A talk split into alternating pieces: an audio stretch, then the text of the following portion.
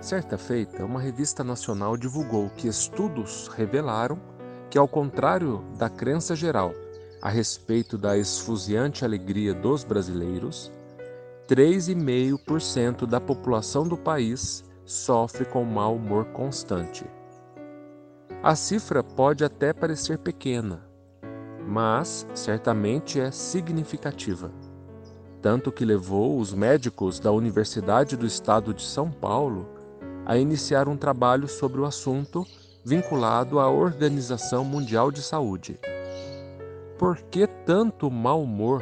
É de nos perguntarmos se vivemos em um país tropical, de belezas naturais extraordinárias, não temos guerras nem calamidades sísmicas.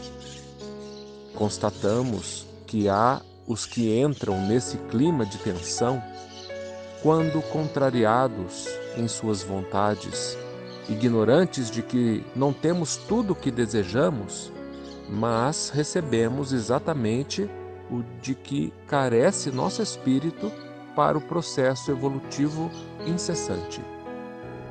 Outros, por exemplo, empregados no comércio, se tornam mal-humorados diante de solicitações de alguns clientes que desejam trocar o produto ou experimentar vários, além de indagar de todas as suas qualidades e depois vão embora sem comprar nada. E também clientes mal-humorados. Esquecem-se a equipe que é regra do comércio mostrar, demonstrar tanto quanto perquerir, provar, testar. Faz parte do trabalho.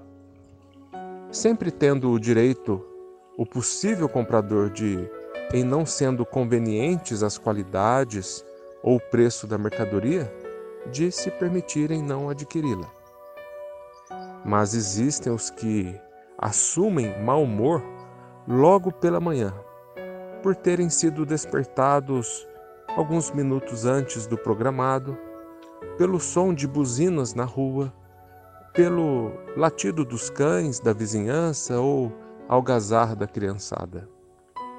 Mau humor pelo aumento de salário pretendido que não veio no mês pelo atraso do pagamento, pela fila demorada em supermercados, em caixas eletrônicos, em instituições públicas lotadas.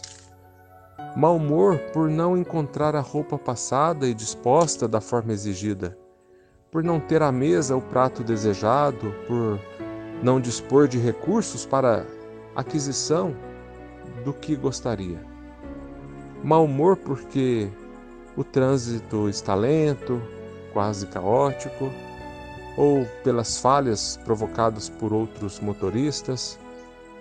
Mau humor porque o pedestre faz a sua travessia com o sinal vermelho para si e prejudica a aceleração de quem está em algum veículo e tem pressa.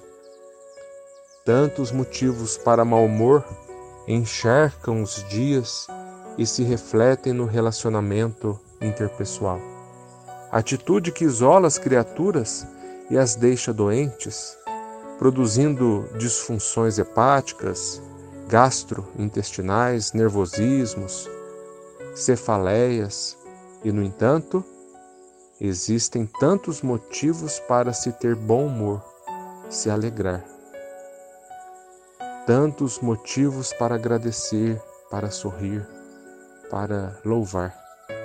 Mau humor é tônica de quem não conhece os ensinamentos de Jesus, nem os altos objetivos da vida que, em verdade, não são apenas o prazer, mas o aprendizado, o crescimento. Ante os que destilam mau humor, disponhamos-nos a conquistá-los para as fileiras da alegria e do equilíbrio que promovem serenidade e harmonia. Se somos do número dos que semeamos e cultivamos o mau humor, iniciemos a observar o quanto podemos ser úteis, sendo pessoas tranquilas, propiciadoras de paz onde estamos e com as condições que tenhamos.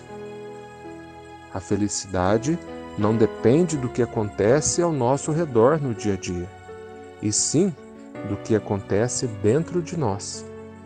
A felicidade se mede pela maneira com a qual nós enfrentamos os problemas da vida.